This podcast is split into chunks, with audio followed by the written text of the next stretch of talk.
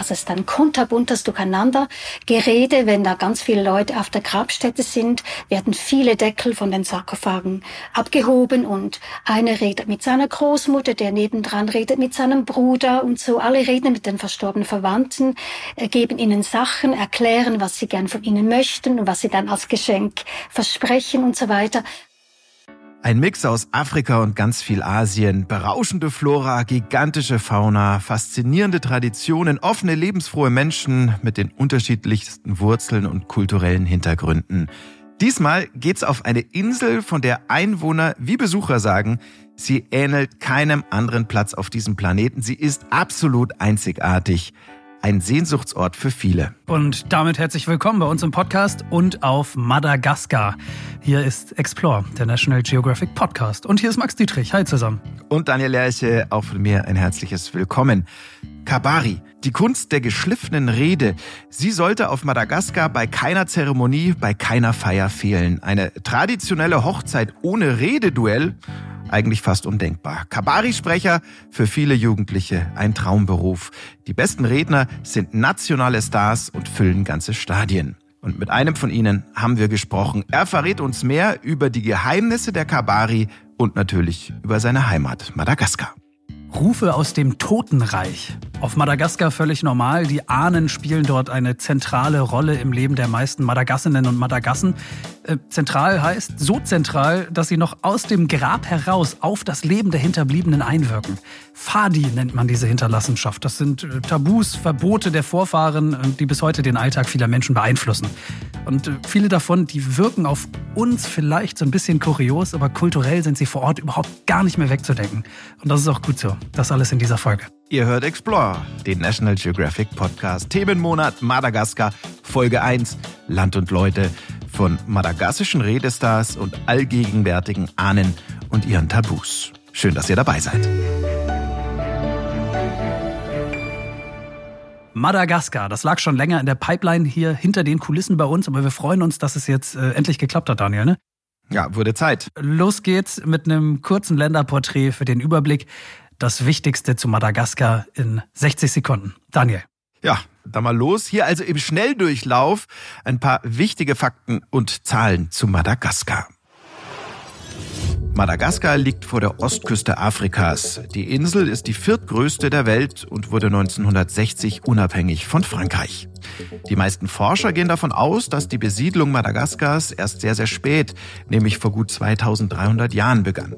Heute leben 18 Volksgruppen hier mit Wurzeln in Afrika, zu einem großen Teil aber auch im indomalaiischen Raum. Ihre Vorfahren kamen auf primitiven Booten aus Südostasien bis nach Madagaskar und das war eine spektakuläre Leistung. Trotz vieler kultureller Unterschiede, was die Madagassen eint, ist vor allem die gemeinsame Muttersprache Malagasy. Die Biodiversität Madagaskars ist absolut einzigartig. 98 Prozent der Säugetiere, 91 Prozent der Reptilien und 80 Prozent der Pflanzen sind endemisch. Trotz aller Natur- und auch Bodenschätze gehört die Präsidialdemokratie aber zu den ärmsten Staaten der Welt. Korruption und hohes Bevölkerungswachstum sind die größten Herausforderungen für das Land. Heute zählt Madagaskar etwa 27 Millionen Einwohner. Ja, das waren sozusagen die Hard Facts, ne? Selbstverständlich ohne jeden Anspruch auf Vollständigkeit. Aber ich hoffe, für den ersten Überblick war das ähm, ganz hilfreich. Zum entspannt zurücklehnen kommen jetzt aber erstmal unsere Top 3, also drei Fakten über Madagaskar, die ihr bei Explore hoffentlich zum ersten Mal hört. Und bitte. Fakt 1. Vanille-Weltmeister. Vanille, klar, kennt er, ist eine Orchideenart, aber nirgendwo sonst auf der Welt wächst davon so viel wie auf Madagaskar. Ungefähr die Hälfte der weltweiten Produktion kommt von dort und besonders beliebt die sogenannte Königin der Gewürze, die Bourbon-Vanille. Und äh, diesen Markennamen dürfen übrigens nur Madagaskar und so ein paar Inseln äh, in der Region drumherum verwenden. Ihre Geschichte übrigens, als 2019 die Ernte auf Madagaskar mal eingebrochen ist, vanillemäßig, da ist der Preis für das Gewürz dermaßen durch die Decke gegangen. Das Kilogramm kostete über 600 Euro, Daniel. Und damit war das deutlich teurer noch als Silber. Wahnsinn, oder? Ja, krass. Na, alle reden vom Bitcoin. Ich glaube, ja. ähm, wir investieren lieber mal langfristig in äh, Vanille. Mhm. Ne? Fakt 2. Betonung auf der letzten Silbe. Madagaskar. Autos werden seit 1986 auf Madagaskar produziert, wenn auch mit zwischenzeitlich längerer Unterbrechung. Die Marke Karenji, übersetzt Spaziergang oder Bummel, lässt auch ihr aktuelles Modell, den Mazana 2, in, Achtung, Handarbeit herstellen. Passend zu den Straßenverhältnissen auf Madagaskar sind die kantigen Karenji-Modelle robust, geländegängig und pflegeleicht. Und ihren bisher größten Auftritt, den hatte die Marke im Jahr 1989 als Papst Johannes Paul II. Madagaskar besuchte, war es ein Karenji-Fahrzeug, das zum Papamobil umfunktioniert wurde. Okay, vielleicht hier mal Stopp an der Stelle. Das wird ja immer kurioser. Also erstmal, dass das Auto übersetzt Spaziergang oder Bummel äh, heißt. Also ich nehme mal an, das Auto kann nicht so schnell fahren. Ja, ich glaube auch, das spiegelt eben so ein bisschen ähm, die madagassische Beziehung mhm. zur Zeit. Da lässt man es einfach langsamer angehen, ja. Das klingt so, ja. Und äh, ein Auto in Handarbeit zusammenbauen, also das. Mhm das habe ich noch nie gehört, also zumindest nicht vollständig. Klar, auch in größeren Werken, ähm, in Industriestaaten arbeiten Menschen am Band, aber ein Auto in Handarbeit zusammenbauen, das sind für mich ja. böhmische Dörfer, wie man so schön sagt. Ähm, wie sieht er denn aus, dieser, äh, dieser Karenji? Karenji heißt er, ne? Karenji, ja. Ähm, sehr klobig, sehr eckig, sehr kantig. So, ein bisschen wie ein aufgebockter, etwas aufgeblähter Trabi, würde ich sagen. Aha. Der, der Madagaskar-Trabi, sozusagen sozusagen. Kann man, kann, kann, der Karenji, okay. Ähm, nicht, dass ich von Autos irgendwie Ahnung hätte, aber trotzdem Überraschung, aber davon habe ich noch nie gehört, ernsthaft. ja, muss aber keine Sorge haben, äh, da bist du wahrlich nicht alleine. Ja, ich äh, habe relativ intensiv versucht, mehr herauszufinden über diesen wirklich sehr speziellen Wagen. Ähm, habe sogar bei beim ADAC angerufen und bei den Kollegen von Automotor Sport. Aber selbst diese Leute mit ja, Benzin im Blut, ähm, die kannten den Karenji nicht. Das ist echt eine irre Geschichte. Ähm, Fakt 3. Piratenrepublik. Libertalia. Kann ich mal im Gegenzug fragen. Ich habe vom Karenji noch nie gehört. Hast du schon mal von Libertalia gehört? Nein, ähm, ist mir jetzt auch neu. Bin ich gespannt. Okay, mal siehst du. Das hören. Äh, kannst du jetzt was lernen an der Stelle? Ähm, so hieß eine angeblich im 17. Jahrhundert gegründete Republik von Madagaskar. Aber das Besondere, ihre Gründer, mhm. das waren nicht irgendjemand, sondern das waren Piraten. Und ihre höchsten Werte waren Freiheit, Demokratie, Gerechtigkeit. Alles andere haben sie strikt abgelehnt. Mhm. Kapitalismus, Rassismus etc. Immerhin 25 Jahre hat diese äh, Piratenkommune, wenn man so will, durchgehalten. Dann wurde sie äh, überfallen und zerstört von Einheimischen. Äh, große Frage, was ist dran an der Legende von Libertalia? Hm, unklar, die Forscher äh, sind sich bis heute uneinig, aber äh, du wirst mir zustimmen, eine spannende Geschichte und vor allem ja auch irgendwie eine schöne Utopie ist das mit Libertalia ja allemal, ne? Absolut. Und Stoff für einen Abenteuerfilm, würde ich sagen. Leckere Orchideen, handgemachte Autos und basisdemokratische Piraten. Unsere drei Fakten zu Madagaskar. Also Max, ich weiß ja nicht, wie es dir geht, aber ich muss wirklich gestehen, ich wusste kaum was über Madagaskar, bevor wir uns für dieses Thema entschieden haben. Das war weitestgehend so richtig terra incognita für mich. Mhm. Ähm, ich kannte dieses Lied, wir lagen vor Madagaskar. Ich äh, hatte schon mal von den Lemuren gehört als endemische Art. Ja, und ich konnte die Insel so geografisch so einigermaßen verorten. Irgendwie südliches Afrika vor der Küste von Mosambik. Ähm, aber das war's im Prinzip.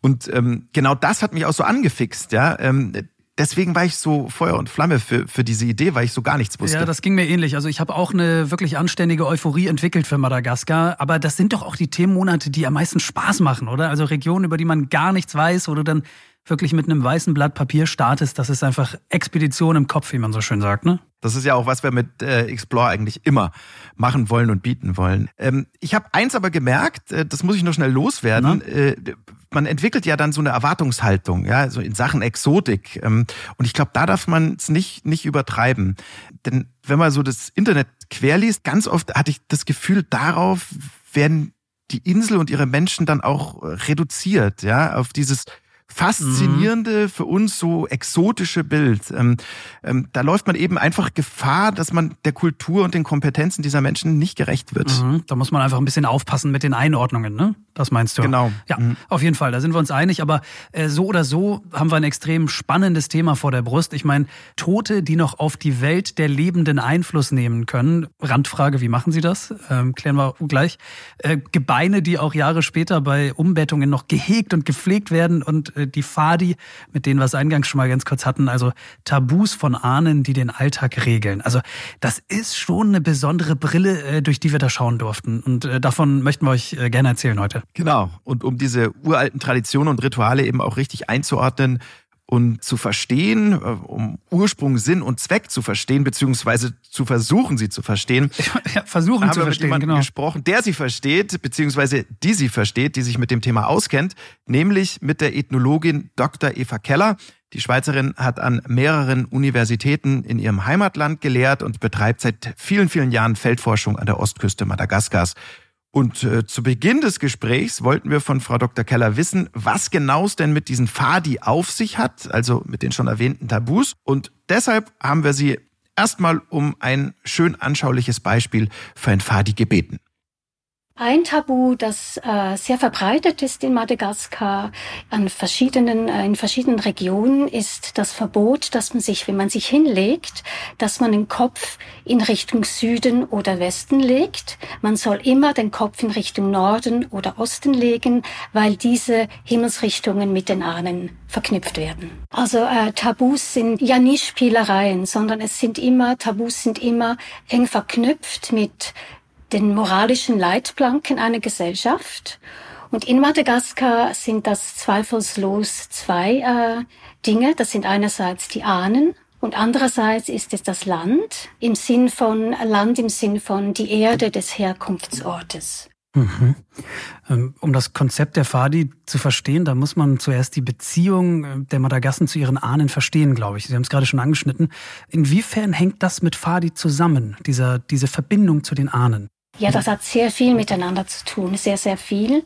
Ähm, alle Menschen oder in, überall in Madagaskar leben die Menschen eine sehr enge Beziehung zu ihren Ahnen. Man kann sagen, dass die Beziehung zwischen den lebenden und den toten Verwandten, die gemeinsam eine Verwandtschaftsgruppe bilden, das ist wirklich das Fundament der madagassischen Gesellschaft. Und zwar ist es Fundament, um ein Leben zu führen, das moralisch ist, das sinnhaft ist und das auch frei von Gefahren ist. Und äh, Fadi sind eine Möglichkeit, um dieser Beziehung zu den Ahnen Ausdruck zu verleihen. Also man ehrt die Ahnen dadurch, weil Fadi, Tabus, das sind äh, Gebote, die die Ahnen ausgesprochen haben. Es ist also eine Pflege der Beziehung zwischen den lebenden und den toten Verwandten. Und äh, es ist auch ein Appell an die Kollektivverantwortung unter den Lebenden, weil ein wichtiger Aspekt der Fadis ist, dass die Konsequenz, wenn man ein Fadi bricht oder missachtet, die kann alle treffen. Also alle, die unter diesem bestimmten Fadi stehen. Beispielsweise, wenn jetzt äh, ein junger Mann äh, ein, ein äh, Tabu hätte, dass er an einem bestimmten Tag auf einem bestimmten Stück Land äh, keine Landwirtschaft betreiben darf und das trotzdem tut, vielleicht passiert nichts. Und dann fünf Wochen später arbeitet vielleicht sein Vater auf diesem selben Land und verletzt sich schwer mit dem Messer dann würde man versuchen zu verstehen, warum ist das passiert und würde vielleicht dann das in Zusammenhang bringen mit dem jungen Mann, der dieses Tabu missachtet hat. Das heißt, wenn man Tabus bricht, hat das unmittelbar Einfluss auf die Ahnen? So, so ist die Auffassung der Menschen? Es hat nicht Einfluss auf die Ahnen, aber die Ahnen können verärgert sein, weil die Tabus, die werden in den meisten Fällen ausgesprochen von den Ahnen. Man weiß zwar nicht, die allerwenigsten Leute wissen, warum ein bestimmtes Tabu besteht oder woher genau es kommt. Wichtig ist, dass man es befolgt. Also ein, ein Missachten eines Tabus birgt die Gefahr, dass man die Ahnen verärgert und dass sie sich dann entsprechend äußern und etwas äh, Schlechtes passiert. Und auch noch ein wichtiger Aspekt, Tabus haben ist ein Ausdruck der sozialen Verbundenheit und ist ein Ausdruck dessen, dass man verankert ist in einer Verwandtschaftsgruppe. Wenn man nämlich keine Tabus hat, also Menschen, die keine Tabus haben, das ist ein Zeichen, dass es einen Bruch gegeben hat mit der Vergangenheit. Können Sie für uns nochmal zusammenfassen, welche Rolle nehmen die Ahnen in dieser gesellschaftlichen Grundstruktur Madagaskars genau ein? Man kann sagen, es ist eine Art Geben und Nehmen zwischen mhm. den Ahnen und den Lebenden. Die Ahnen, die beschützen die Lebenden, sie beschützen sie vor allerlei Unglück. Und sie unterstützen die Lebenden äh, darin, dass diese ihre Lebensziele erreichen können. Beispielsweise, dass Kinder eine gute Ausbildung machen können, dass man äh, gesunde Kinder kriegt, dass die Ernte nicht missrät und so weiter. Also die Ahnen geben Schutz und unterstützen. Mhm. Und im Gegenzug sind die Lebenden besorgt, dass eben einerseits, wie wir schon angetönt haben, Regeln eingehalten werden, unter anderem diese Tabus, und die Lebenden sind auch besorgt, dass die Bedürfnisse der äh, Ahnen befriedigt werden. Beispielsweise ähm, bringt man während äh, Ritualen an der Ostküste, wo ich mich eben sehr gut auskenne und immer wieder hingefahren bin, da bringt man während Ritualen für die Ahnen, bringt man ihnen Essen. Man mhm. stellt Teller äh, ähm, an die Sarkophage, wo sie drin liegen. Man bringt ihnen Schnaps, man kleidet sie neu, man bringt ihnen ein wenig Geld. Und man versucht auch den Ahnen Freude zu machen. Beispielsweise kann ich mich erinnern an ein Ritual, da wurde ein junger Mann, also ein Mann, der jung gestorben war, wurde exhumiert der ähm, Deckel des Sarkophags, wo seine Gebeine drin äh, lagen, wurde geöffnet, damit er auch ein wenig Sonne wieder mal sieht. Und dieser junge Mann war ein guter Fußballspieler gewesen. Und da hat man dann über seinem offenen Sarkophag, hat man einen Fußball hin und her gespielt, um ihm eine Freude zu bereiten.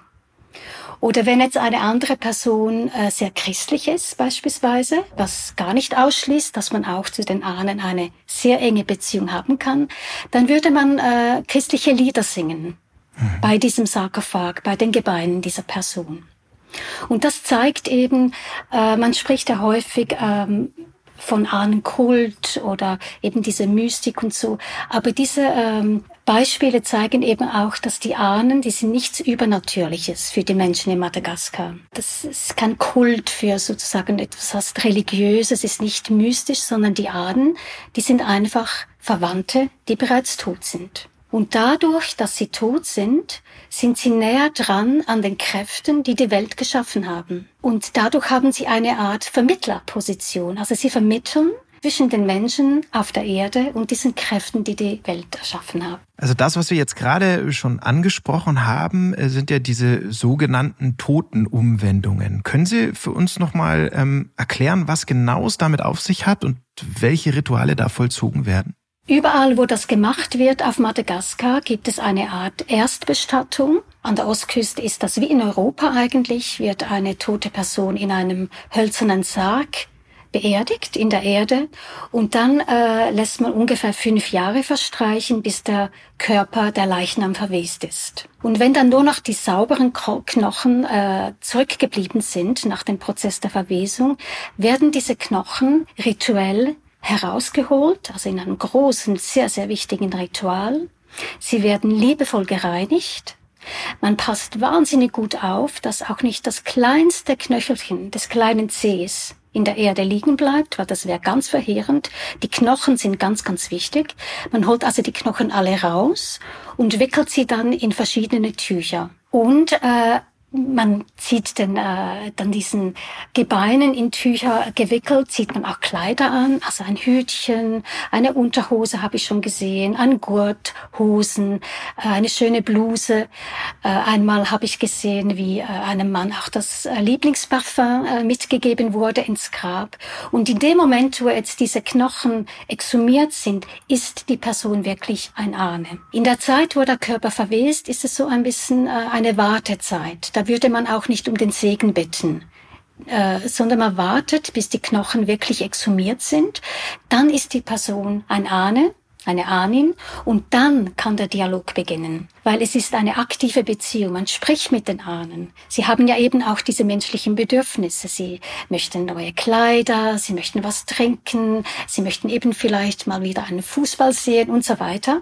Und dann kann man beginnen, von ihnen auch den Segen zu erbitten.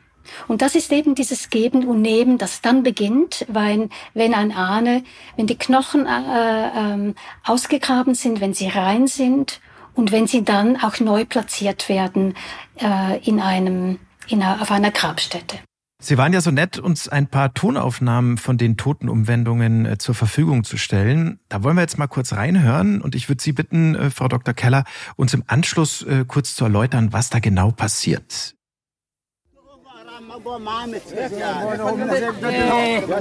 Magnanjara ndraiky nina ako ny vola dady tsy haiko programmanao amizio fa anao fo ndraiky nameko vola anao mahe raha ataonao izy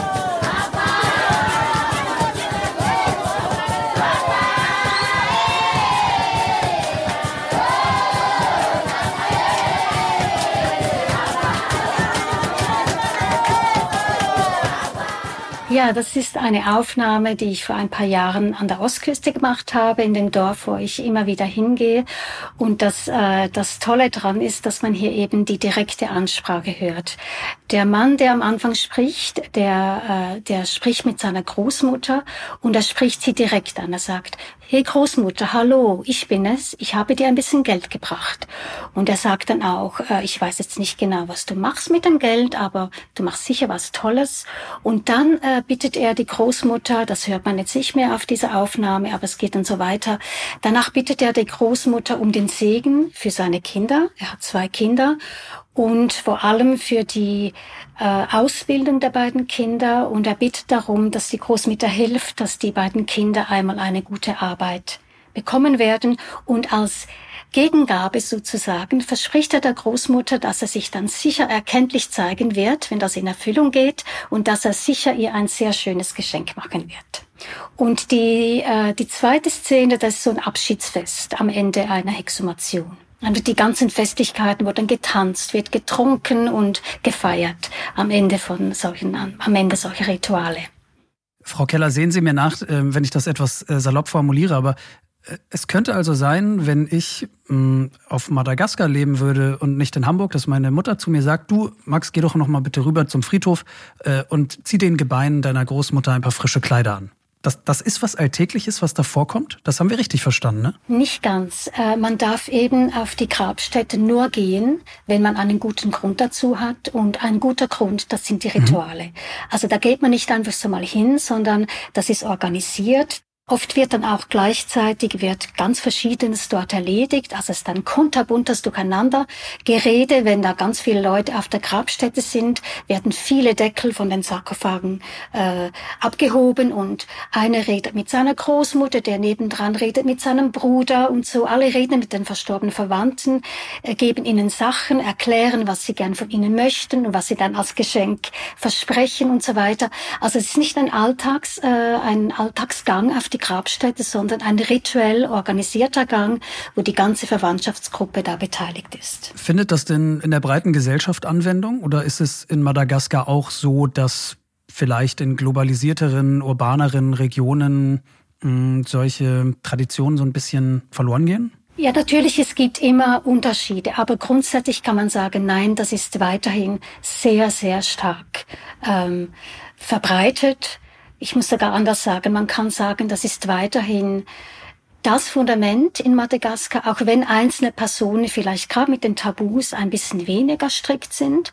Und bei den Tabus ist auch noch ein wichtiger Punkt zu erwähnen, die sind nicht für ewig und immer in Stein gemeißelt. Mhm. Also man kann auch, so wie man eben im Dialog ist mit den Ahnen, kann man sie auch darum bitten, ein Tabu bitte sehr aufzuheben, weil es zum Beispiel einfach unerträglich geworden ist. Ich kann mich erinnern, äh, dass eine ähm, Gruppe hatte, eine Verwandtschaftsgruppe hatte das Tabu, dass sie kein Aal essen durften. Und die fanden das unerträglich, weil sie hatten wenig anderes so Gutes zu essen und sie wollten einfach gerne Aal essen. Da haben sie ein Ritual organisiert auf der Grabstätte, haben die Ahnen explizit darum gebeten, dass sie bitte das Tabu aufgeben dürften.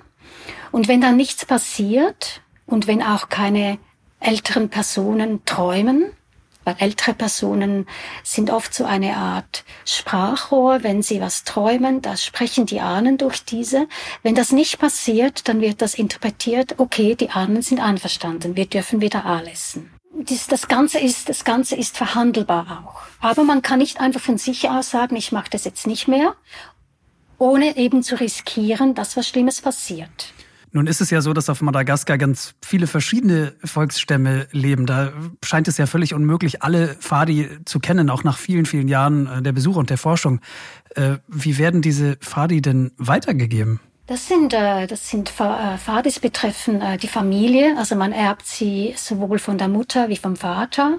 Und von den Großeltern beiderseits und die werden in der Familie tradiert. Also man, man, äh, man, man erbt das von seiner Mutter und seinem Vater und hört natürlich, was Fadi ist. Es gibt auch bestimmte Tabus, die betreffen einen Ort und nicht eine Verwandtschaftsgruppe. Das sind so die zwei hauptsächlichen äh, Ursprünge von Fadi. Frau Dr. Keller, ich sage an dieser Stelle schon mal Danke für diesen tiefen Einblick ähm, in die Welt der Ahnen und der Fadi auf Madagaskar. Haben Sie denn abschließend vielleicht noch den einen oder anderen Tipp für unsere Hörer? Wenn man Madagaskar bereisen will, welche Fadi sollte man denn auf jeden Fall schon im Vorfeld kennen? Also wie Sie richtig gesagt haben vorher, es gibt natürlich je nach Region ganz verschiedene Fadi. Am besten erkundigt man sich. Und wenn man schon mal dieses Wort kennt und danach fragt, hat man schon mal sehr viel gewonnen. Aber man kann sagen, so als Tipp zum Reisen würde ich sagen, versuchen Sie älteren Personen alten, alten Menschen oder Menschen, die deutlich älter sind als Sie selber, nicht direkt in die Augen zu schauen. Weil das ist, äh, das ist eine Art Fadi, das ist, das macht man nicht, das gehört sich nicht. Mhm. Man schaut eher ein bisschen mit dem Blick nach unten, vielleicht mit dem Kopf ein bisschen nach unten geneigt, aber man schaut älteren Personen nicht direkt in die Augen. Das wird als sehr unhöflich empfunden. Und ebenso sollte man darauf achten, dass man nicht höher steht als eine ältere Person. Also dass man sich zum Beispiel nicht äh, neben einen alten Mann setzt, der am Boden sitzt, auf einen Stuhl drauf und dann ist man einen Meter höher als der, der alte Mann. Und vielleicht noch, weil wir so viel von Fadis gesprochen haben heute, wenn jetzt jemand vegetarisch ist und nach Madagaskar reist, dann ist es möglich, wenn man etwas nicht essen möchte, dass man sagt, bitte entschuldigen Sie, es ist mein Fadi ich kann das nicht essen. Und dann ist das total in Ordnung. Dann ist es sogar sehr richtig, dass man das nicht isst. Das ist äh, Trick 17 offenbar, Frau Keller. Vielen, vielen Dank dafür. Und äh, vielen, vielen Dank auch für dieses äh, super spannende Gespräch. Dankeschön. Gleichfalls. Vielen Dank. Danke, Frau Dr. Keller. Ihr hört Explore, der National Geographic Podcast, Madagaskar, Folge 1, Land und Leute. Und wir, wir widmen uns jetzt unserem zweiten Thema in dieser Folge, und zwar Kabari, die Kunst der Rede. Berühmte SängerInnen, äh, SchauspielerInnen, meinetwegen auch Comedians oder Influencer, das kennt man alles. Aber mhm. Redner, die echte Superstars sind. Also das ist schon wirklich ein sehr, sehr unglaubliches Thema, das wir da aufgetan haben. Ich freue mich total drauf. Kabari, die madagassische Redekunst. Das war dein Recherchethema, Daniel. Also yep. äh, lass vielleicht erstmal hören, worum es überhaupt geht. Ähm, kannst du natürlich auch als Rede halten, wenn du möchtest. nee, danke. Ähm, ich bin nicht so der Redenhalter. Ähm, knapp zusammengefasst ist, ist Kabari eine Form der festlichen Rede. Fesselnd, lehrreich, humorvoll sollte sie sein.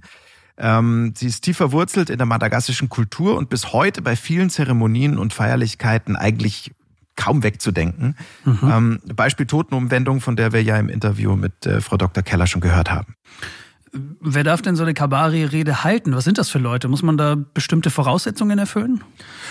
Also grundsätzlich darf die wahrscheinlich jeder halten. Jedenfalls jeder, der sich dazu berufen fühlt, äh, das Wort zu ergreifen. Ob er oder sie dann auch eine gute Rede hält, das steht natürlich auf einem ganz anderen Blatt. Aber mhm. das sind im Prinzip, ähm, lieber Max, jetzt auch schon Detailfragen. Und natürlich habe ich mir für die Beantwortung dieser Detailfragen einen Experten geholt. Samuel Inanza Nomenza Hasniena Geboren in einer Familie von Rednern in Madagaskars und durch die Kunst des Redens und des Erzählens durfte ich einige Länder hier entdecken, unter anderem Deutschland und die deutsche Kultur. Durch die Kunst des Erzählens durfte ich einige Länder entdecken. Äh, geht gut los, oder? Ja. Gut gesprochen auf jeden Fall. Also, geht auch so weiter. So ein, ja, so ein Hauch von Redekunst war schon zu hören. Ähm, Hasna Samuel Nanja hat Germanistik studiert und ist unter anderem professioneller Kabari-Redner und auf Madagaskar ein echter Kabari-Star. Und unter anderem sage ich, weil er mit Petit Prince Reisen auch noch eine eigene Reiseagentur betreibt und in den sozialen Netzwerken eigene Gruppen hat äh, und dort allen Interessierten die madagassische Kultur näher bringt. Okay, aber ein vielbeschäftigter Mann ist er allemal, so zumindest mein erster Eindruck jetzt. Ähm, erzähl mal, wie, wie ging's los? Ja, also ganz klassisch. Erstmal habe ich mir von ihm natürlich erklären lassen, worum es bei Kabari ganz genau geht. Kabari bedeutet Neuigkeiten. Kabari ist eine laute Ansprache, das von Sprichwörtern, Gedichten, Geschichten, Wortspiele geschmückt wird, weil in der madagassischen Kultur gilt mehr, was vor der Öffentlichkeit gesprochen und gelebt ist, als was geschrieben ist. Hier in Europa gelten die Sachen vielleicht, wenn sie geschrieben sind, auch wenn sie nicht gelebt sind. Aber wenn etwas passiert, dann schauen wir irgendwo, hier ist geschrieben, dass man sich so verhalten sollte oder so. Aber die Madagassen, bei ihnen gilt eher, was in dem Kreis besprochen werden ist. Wir halten fest, äh, so wie laut meinem Opa bei uns früher auch, in Madagaskar zählt das gesprochene Wort mehr als das geschriebene. Und unter anderem dadurch erklärt sich dann auch der nach wie vor so hohe Stellenwert der Kabari und der besondere Status, den viele Kabari-Redner eben genießen. Mhm. Du hattest zu Beginn ja erwähnt, dass das für viele Menschen auf Madagaskar so ein Traumberuf ist. Ähm, mhm. Erste Frage, inwiefern sprechen wir da von einer Männerdomäne? Haben Frauen die gleichen Chancen auf diesen Beruf? Wie ist das in Madagaskar?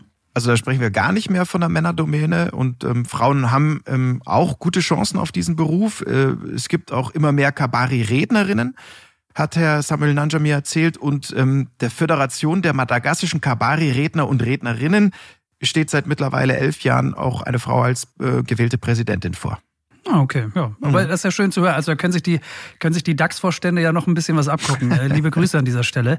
Ähm, wie kann man denn äh, Kabari-Rednerin oder Kabari-Redner werden? Also ich äh, nehme mal an, da gibt es jetzt keinen Volkshochschulkurs für. Da, da, wie kommt man da rein? Also laut Herrn Samuel Nanja gibt es im Prinzip zwei Möglichkeiten. Entweder man macht eine zweijährige Ausbildung oder eben wie bei ihm der Fall, man wächst mehr oder weniger rein. Also sein Vater war schon bedeutender Kabari-Redner und so hat er eben auch früh damit angefangen und dann zum Beispiel von Kindesbeinen an schon Kabari-Reden im nationalen Fernsehen gehalten. Ach, was? das ist ja, ja spannend. Ja, also er hat äh, eben auch ähm, damit wirklich eine relativ allgemeine Bekanntheit erreicht in Madagaskar. Aha. Grundsätzlich sagt er aber, Kabari liegt den Menschen auf Madagaskar sowieso schon in den Genen.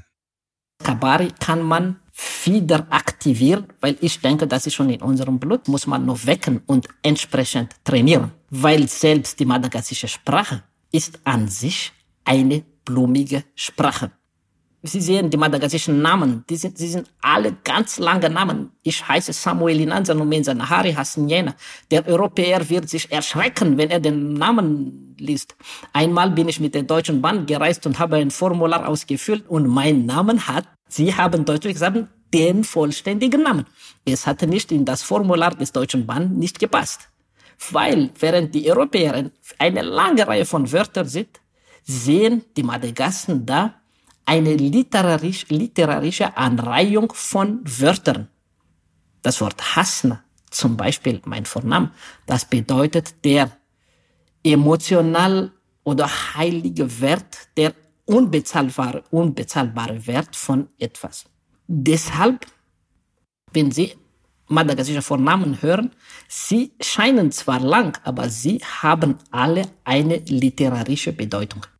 Also da erschließt sich auch dieser Poetik-Fable der madagassischen Menschen, oder? Also wenn es schon damit losgeht, dass schon jeder Name ein Kunstwerk ist. Also im Gegenzug Max Dietrich, ja. Daniel Lerche, hm. Also mit der Aufmachung würden wir, würden wir als Kabari-Redner wahrscheinlich keinen Blumentopf gewinnen. Ne? Wenn man so will, wird das Kabari-Talent der Menschen schon allein durch den Umgang mit ihrer poetischen oder wie er eben gesagt hat, äh, blumigen Sprache trainiert. Das ist ja, das ist ja großartig, oder? Ich würde sagen, gut zusammengefasst. Ich habe es auch so verstanden. Ja. Okay, also, aber was ist denn wichtig für eine gute Kabari? Also worauf, worauf kommt es da an? Also die Botschaft ist natürlich ein ganz, ganz wichtiger Aspekt bei, bei jeder Kabari. Und um die zu verstehen, muss man vielleicht erstmal verstehen, wie die Menschen auf Madagaskar überhaupt denken. Während der Europäer sich den Weg macht in die Zukunft, also aktiv in der Zeit, bleibt er der Madagaskar stehen, passiv in der Zeit und die Zeit dreht sich um ihn herum. Stellen Sie sich vor, ein Mensch, der neben einem Riesenrad steht. Das Riesenrad dreht, das ist das Symbol der Zeit, aber dieses Riesenrad dreht so, dass wenn es unten ist, kommt das bei diesem Menschen von hinten nach vorne. Und deshalb heißt die Zukunft für die Madagassen hinter mir, weil ich das noch nicht gesehen habe. Erst wenn das Teil des Riesenrades, der von hinten kommt, in Blickkontakt mit ihnen kommt, ist das vor ihnen. Und deshalb heißt es Vergangenheit, Teu Aloha. Das war vor mir gewesen, weil das entfernt sich von mir und wird wieder, wie das Redenrad dreht, zurückkommen. Das heißt, wie ich heute handle, das wird an mich noch einmal zurückkommen. In dieser zirkularen Denkweise der Madagassen ist das höchste Ziel die soziale Harmonie. Daniel, ich bin ehrlich, erst habe ich gedacht, was will er von mir gerade? Worauf will er mhm. hinaus? Aber das Riesenrad als Symbol, äh, als Symbol der Zeit, also das fand ich schon eine tolle Erklärung. Also nichts ist starr, alles bleibt immer in Bewegung und äh, wenn ich handle, dann ist das erstmal erledigt und bewegt sich weg in meine Vergangenheit aber wird irgendwann nochmal zurückkommen. Also quasi diese Riesenradgondel, die nochmal an mir vorbeifährt, wenn ich unten davor stehe, oder? Interessantes Denkmuster, gell? Sehr inspirierend auch, finde ich. Ja, ja, absolut. Also kein starres Einteilen in hinten und vorne, Zukunft, Vergangenheit. Also auch hier wieder so eine ganz blumige Sprache übrigens. Also mir gefällt das total gut. Wichtiges Stichwort ist übrigens noch zum Schluss gefallen, ähm, nämlich die soziale Harmonie. Also mhm. daran, an die gesellschaftliche Solidarität und an dieses liebevolle Miteinander, Daran erinnert die Kabari immer. Das ist ihre zentrale Funktion und auch ihre Kernbotschaft. Ähm, aber natürlich gibt's auch noch mehr. Ja, je nach Thema und Anlass vermittelt die Kabari dann äh, Wissen, sie lehrt Lektionen fürs Leben, sie erzählt Geschichten oder, auch ganz wichtig, sie, sie verbindet eben diese Welten der Lebenden und der Toten, der Ahnen. Mhm, das heißt dann auch daran, dass sie eine Botschaft hat und vor allem daran, dass sie diese Botschaft auch gut rüberbringt, äh, erkennt man eine gute, eine richtige Kabari? Fragezeichen? Genau so ist es, Ausrufezeichen. Ein Kabari-Auftritt ohne Botschaft, die beim Publikum ankommt, ist wie eine wunderbare Flasche ohne das Getränk, was drinnen enthalten ist, wie viele politischen Reden. Das Kabari soll bewirken auf dem Zuhörer. Das Leben oder die Einstellung oder der Wissensstand vom Zuhörer sollte nach dem Kabari ein Stückchen weiter geworden. Sonst heißt das nicht Neuigkeiten. Ah, okay. Also Neuigkeiten nicht nur im Sinne von News, äh, sondern mhm. auch im Sinne von ähm, neu erlerntem, nenne ich es mal, also oder oder persönlicher Weiterentwicklung. Ja, also die Kabari hat immer den Anspruch, Wissen zu vermitteln und äh, zumindest zum Nachdenken mhm. anzuregen. Okay, ja, alles klar, verstanden. Ähm, wie ist denn so eine Kabari strukturiert? Gibt es da Vorgaben oder zumindest Elemente, die da nicht fehlen dürfen? Auf jeden Fall, die gibt's. Es gibt die Eröffnung vor der Spre äh, Sprecherin. Tom Qua. Wir rennen so die Aufmerksamkeit holen oder ganz leise, je nachdem. Er muss sich entschuldigen wegen allen Tabus, die er gebrochen hat oder brechen muss oder brechen könnte. Er begrüßt alle Leute, alle Anwesenden und schickt einen Glückwunsch von Generation zu Generation. Und dann kommt er zu dem Haupt Thema, was er hat. Und am Ende des Kabares gibt es zu Janum den Glückwunsch, dass die Leute ein langes, gesundes Leben sagen. Am Ende sollen die Leute immer schön lachen und ein gutes Gefühl haben. Okay, vielleicht mal äh, zwei Sachen an dieser Stelle. Also erstens, sich immer schon im Voraus eingangs in der Kabari äh, zu entschuldigen äh, für das, was man an Tabus schon gebrochen hat, vielleicht noch brechen wird. Also das zeigt ja auch, dass die Kabari-Profis äh, manchmal anecken, oder? Also die Vermutung liegt zumindest nahe, ja.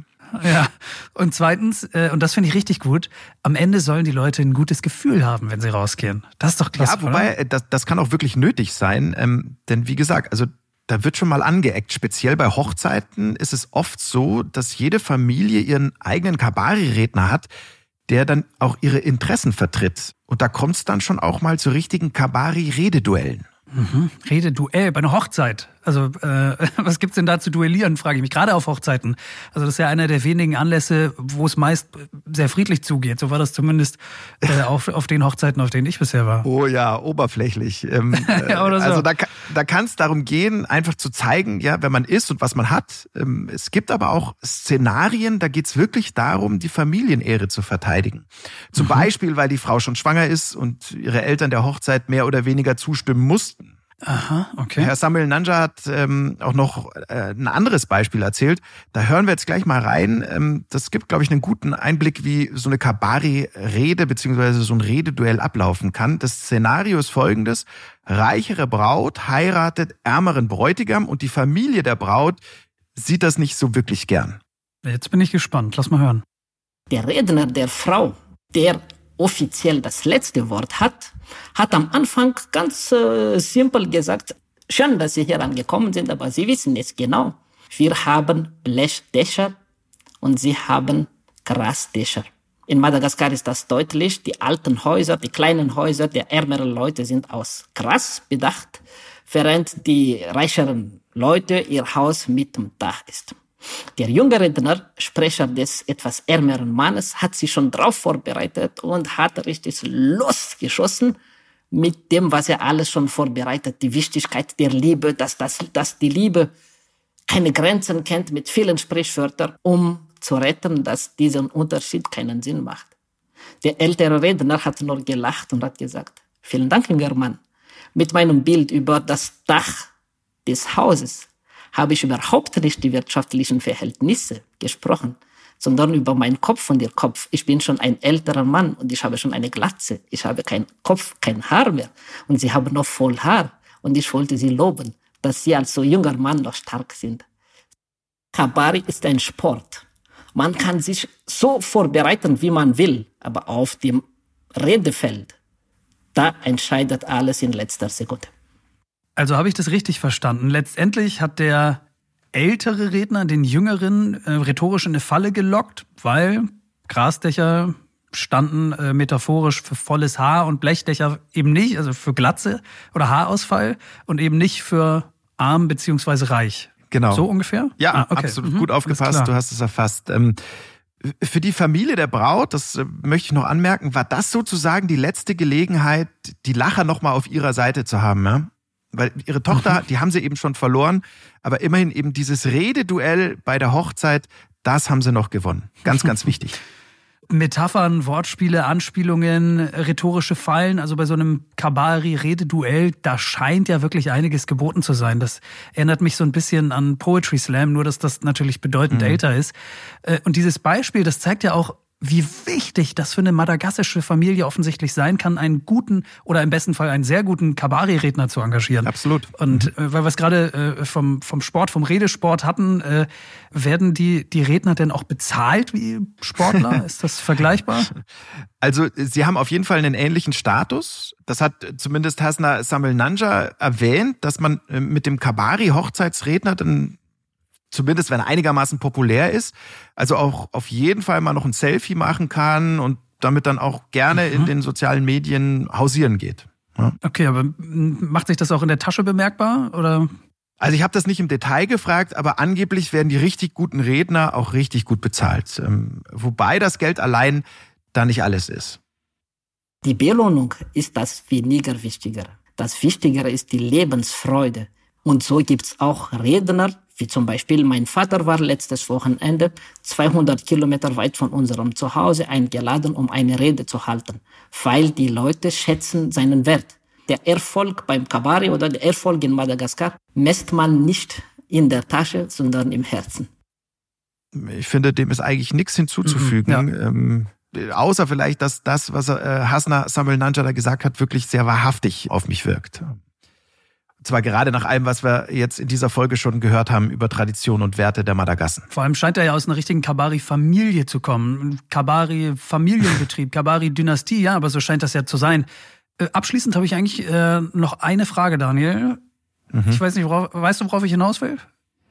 Äh, ich stehe ein bisschen auf dem Schlauch gerade. Hast du, hast du meinen Sonderauftrag ausgeführt, mein Lieber? Oh, habe ich, hätte ich jetzt wirklich fast vergessen. Also ähm, ich habe ihn ausgeführt. Äh, vielleicht für euch ähm, äh, kurz zur Info, Max soll im Sommer eine Hochzeitsrede halten und ja. deshalb sollte ich bei Hasna Samuel Nanja noch ein paar heiße Tipps diesbezüglich einholen. Also vielleicht mal ganz kurz an dieser Stelle, Herr Samuel Nanja hat, äh, der ist ja Kabari-Superstar, ne? Die Leute in Madagaskar kennen ihn aus dem Fernsehen, der hat schon in Stadien vor 20.000 Leuten gesprochen, da kann man auch mal fragen, oder? Muss ich ein paar Tipps abholen? Darf man. Also ich bin, ich, gut, ich bin gespannt. Nehmen Sie sich Zeit, mit, den, mit dem Hochzeitpaar zu sprechen, ausreichend zu sprechen und verbinden Sie die Welten. Bringen Sie die Wahrheit in schönen Worten, lustige Wahrheiten. Nicht ist so schön wie die Wahrheit, wenn sie gut blumig erklärt wird. Okay, ich notiere Welten verbinden, Wahrheiten blumig erklären, ist auch notiert. Also ich wittere eine neue Karriere für mich. Warte mal, das schreibe ich mir auch nochmal auf. Ich denke mal, zumindest mit deiner Hochzeitsrede kann jetzt nichts mehr kann jetzt nichts mehr schiefgehen. Lass es uns hoffen, aber äh, danke an dieser Stelle an dich natürlich fürs Nachfragen. Natürlich Gerne. noch ein größeres Danke an äh, Hasna Samueli Nanja. Äh, nicht nur für die guten Tipps, sondern auch dafür, dass er uns Kabari, die Kunst der Rede, im, im wahrsten Sinne so redegewandt äh, näher gebracht hat. Vielen, vielen Dank dafür. Das war ganz, ganz toll. Danke auch von mir. Madagaskar, Folge 1, Land und Leute. Wir hoffen, wir konnten euch die sogenannte Rote Insel im Indischen Ozean jetzt schon ein bisschen näher bringen. Wenn wir an dieser Stelle mal kurz Revue passieren lassen, mir hat die Folge heute wirklich ein paar neue Impulse gegeben. Also vor allem geistig selber mal wieder so ein bisschen auf die Bremse zu treten, in sich reinzuhören, mir mal mhm. äh, ein, zwei Gedanken über meine Vorfahren zu machen, ähm, so abgedroschen das klingt, aber das vielleicht auch nicht immer so abzutun, ne? Also nicht so als Vergangenheit abzuhaken, sondern das auch mal wieder in die Gegenwart holen, da mal so ein bisschen genauer hinzuhören. Äh, übrigens, ja. das passt ganz gut, äh, weil ich lese momentan die Memoiren meines Großvaters. Ähm, der hat die mal äh, so intern für die Familie aufgeschrieben. Ähm, total spannend, aber deshalb passt das gerade irgendwie auch in diesen Spirit, mit dem ich jetzt aus der Folge rausgehe. Also kann ich mich nur anschließen. Finde äh, absolut inspirierend, was wir heute über, über Madagaskar so gehört haben. Und die gute Nachricht ist, ähm, wenn euch das Lust gemacht hat auf mehr Madagaskar, kein Problem. Es wartet ja noch eine weitere Folge auf euch, dann unter dem Motto Wissenschaft und Natur. Max, bitte fass einmal kurz zusammen für unsere Hörer, was sie da so erwartet.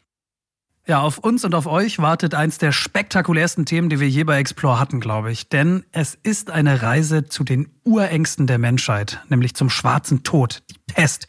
Äh, es geht um die Pest in der nächsten Folge. Die Pest ist nicht ausgestorben, das dachte ich zumindest, äh, bis ich mit den Recherchen angefangen habe.